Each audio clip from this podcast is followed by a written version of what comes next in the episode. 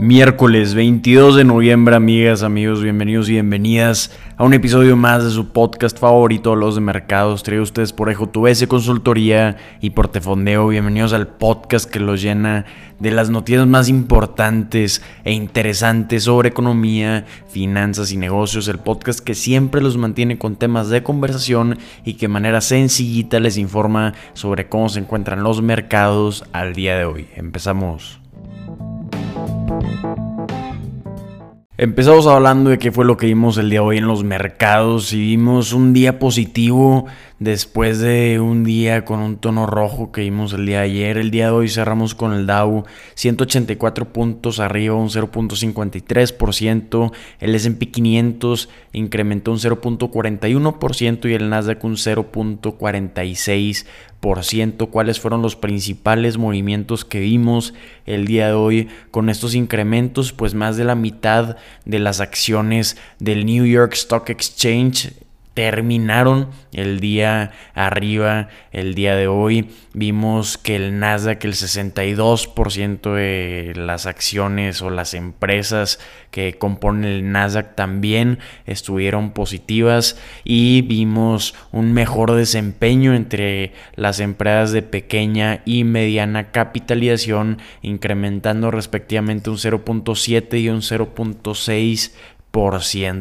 Hablando del sector de energía, pues vemos que perdió un 0.1% después de que la OPEP pospuso una reunión para discutir sobre los recortes de producción que tenían agendados para esta semana. Entonces, debido a estas señales de incertidumbre con los precios del petróleo, debido a estos recortes, estamos viendo estos movimientos, viendo el West Texas Intermediate está reduciendo un 0.44%, estando en los 76.76 dólares por barril y el Brent sin cambios. Además del petróleo que otros movimientos vimos, pues vimos el rendimiento de los bonos del Tesoro de Estados Unidos de 10 años cayendo a 4.36% en la mañana que ha sido su nivel más bajo desde septiembre de 2022. Vimos que se recuperó un poco para terminar el día en el 4.41%. Esta marca pues una caída importante abajo abajo de la marca del 5% que estamos viendo en octubre, que fue la primera vez en 16 años que estaba encima el rendimiento de los bonos del 5%, entonces estamos viendo pues una confianza significativa viendo la reducción desde el 5% de rendimiento hasta el día de hoy a 4.41%, marcando este 100% de probabilidad que vemos por los mercados de futuros de que no vayan a hacer cambios en la tasa de interés para esta última reunión de 2023 y que para 2024, la segunda mitad, estemos viendo reducciones en la tasa de interés, aunque la Reserva Federal no lo esté señalando, porque recordemos que ayer se publicaron las minutas de la Reserva Federal y vimos que permanece restrictiva la política monetaria sin indicaciones de que vayan a recortar pronto las tasas de interés,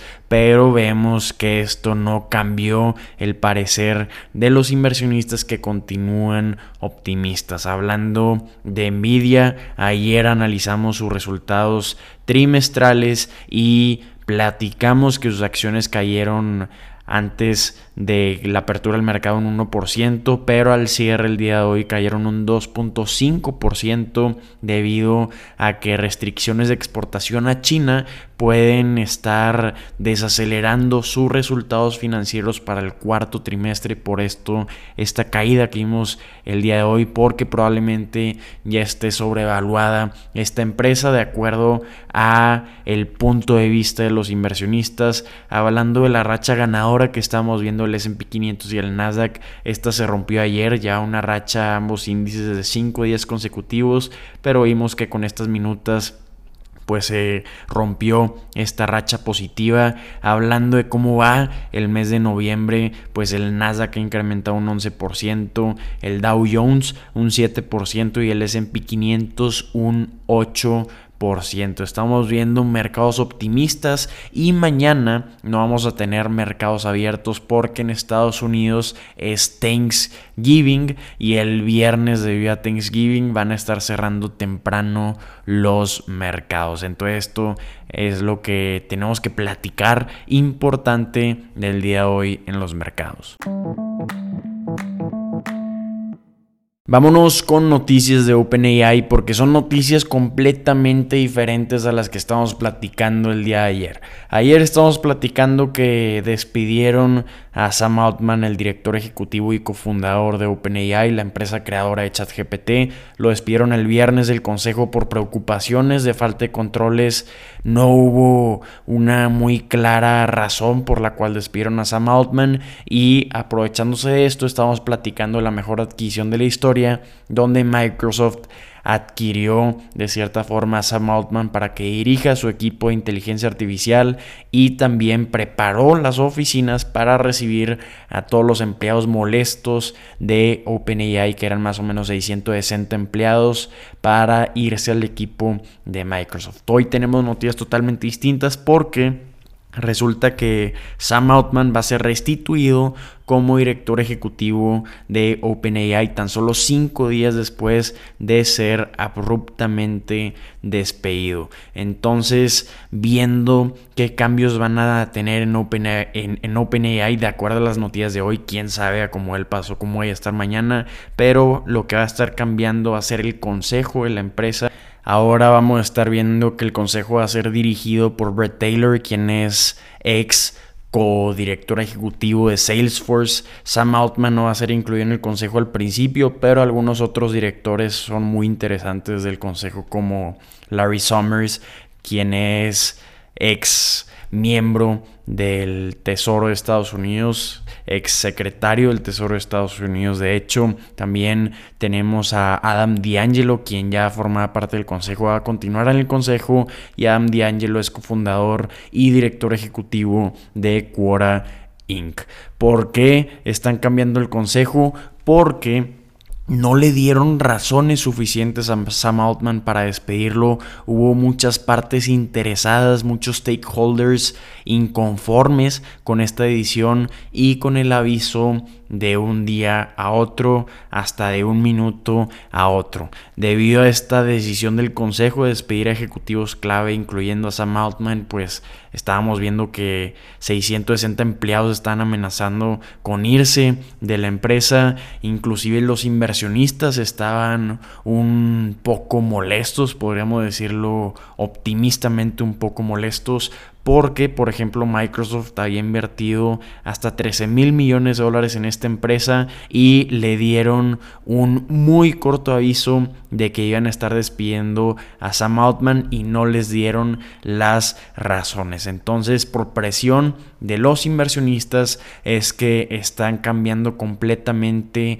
el consejo de la empresa, ya está regresando a la normalidad esta empresa a como la veíamos la semana pasada el día viernes antes de estas noticias del despido de al parecer el más querido de la empresa pero es increíble reflexionar cómo la inteligencia artificial, por lo que vemos del momento, depende totalmente de las personas, depende del equipo que forma OpenAI. Estamos viendo que se estaba desmoronando la empresa OpenAI con toda la inteligencia de ChatGPT que tienen, con toda la tecnología de inteligencia artificial, pero siguen dependiendo completamente de las personas. Y quien forma ChatGPT son los 660 empleados que están amenazando con irse la empresa, poniendo en riesgo a ChatGPT, quien forma la inteligencia artificial es Sam Altman también, entonces hay mucho que reflexionar de estas noticias que hemos estado viendo desde el viernes.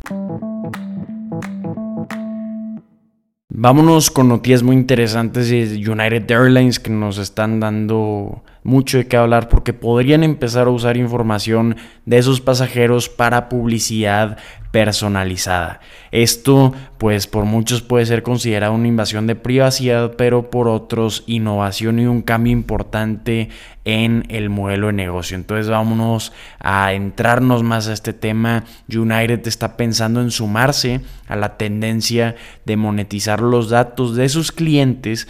Esto pues estando sentado en tu vuelo viendo anuncios que solo son para ti, personalizados de acuerdo a datos que tienen sobre tu actividad en línea. Aún esto no es seguro, pero si se decide, sería un cambio muy importante en cómo las aerolíneas están manejando la publicidad. ¿Cómo sería esto? Pues imagínate que eres fanático de los parques temáticos y de pronto en tu vuelo te sale un anuncio de una película relacionada pues esto es publicidad dirigida, personalizada. Y no solo United, tenemos otras empresas no tradicionalmente publicitarias que también están entrando en este juego, aprovechando sus bases de datos de clientes, esto incluye a Marriott, que ya lo está haciendo, vendiendo anuncios personalizados basados en los datos de sus clientes. Y esto se está llamando publicidad retail media, está en auge.